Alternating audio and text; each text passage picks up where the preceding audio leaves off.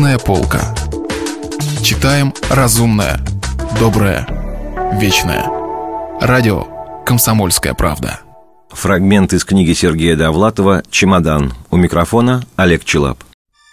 Боря рассказывал сплетни про киноактеров, напевал блатные песенки, опьянев, расстегнул Галине Павловне кофту.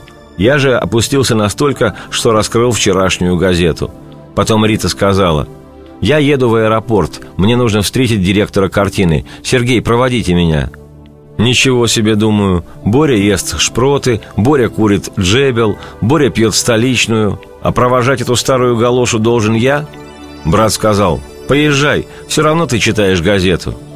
Ладно, говорю, поехали. Унижаться так до конца. Я натянул свою лыжную шапочку. Рита облачилась в дубленку. Мы спустились в лифте и подошли к остановке такси. Начинало темнеть. Снег казался голубоватым. В сумерках растворялись неоновые огни. Мы были на стоянке первыми. Рита всю дорогу молчала, произнесла одну единственную фразу. «Вы одеваетесь, как босяк». Я ответил, «Ничего страшного. Представьте себе, что я монтер или водопроводчик. Аристократка торопится домой в сопровождении электромонтера. Все нормально». Подошла машина, я взялся за ручку. Откуда-то выскочили двое рослых парней. Один говорит «Мы спешим, борода!» и пытается отодвинуть меня в сторону. Второй протискивается на заднее сиденье. Это было уже слишком. Весь день я испытывал сплошные негативные эмоции, а тут еще прямое уличное хамство – Вся моя сдерживаемая ярость устремилась наружу. Я мстил этим парням за все свои обиды. Тут все соединилось. Рая, газетная паденщина, нелепая лыжная шапочка и даже любовные успехи моего брата. Я размахнулся, вспомнив уроки тяжеловеса Шарафуддинова. Размахнулся и... опрокинулся на спину. Я не понимаю, что тогда случилось.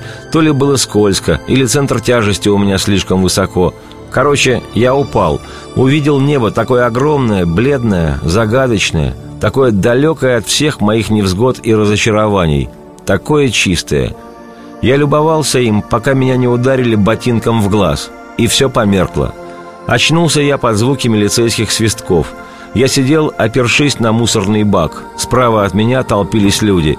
Левая сторона действительности была покрыта мраком. Рита что-то объясняла старшине милиции.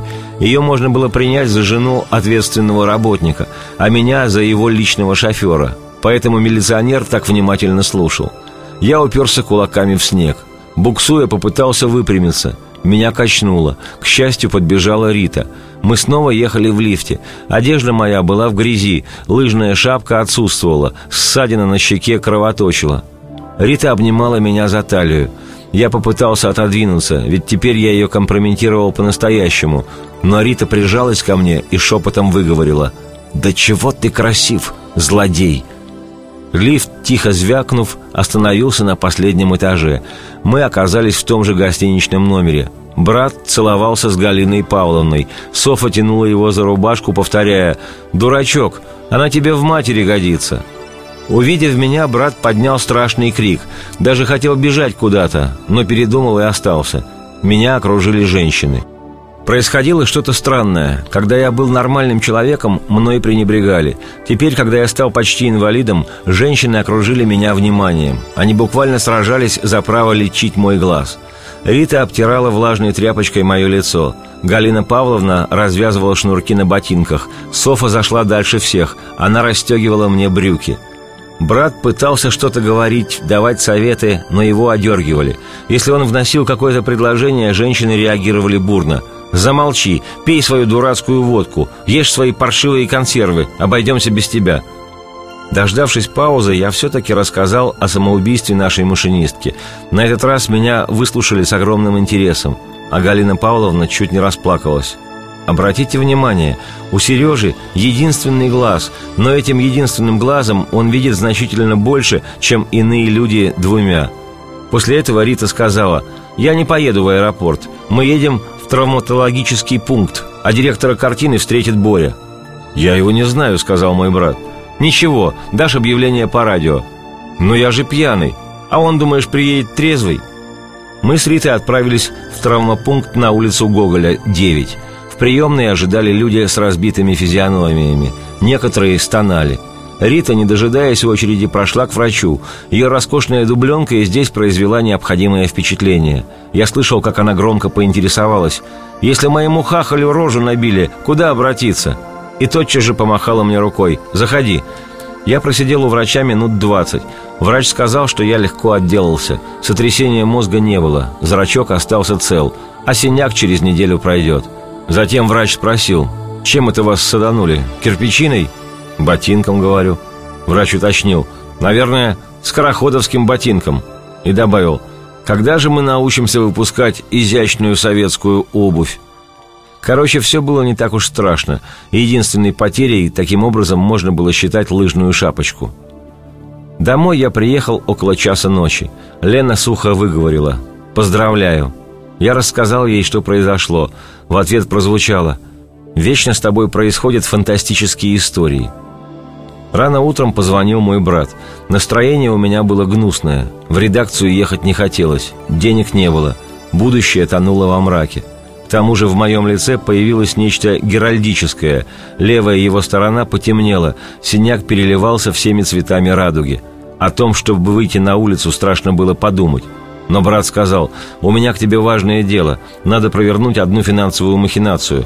Я покупаю в кредит цветной телевизор.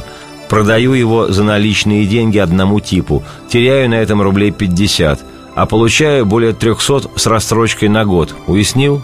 Не совсем. Все очень просто.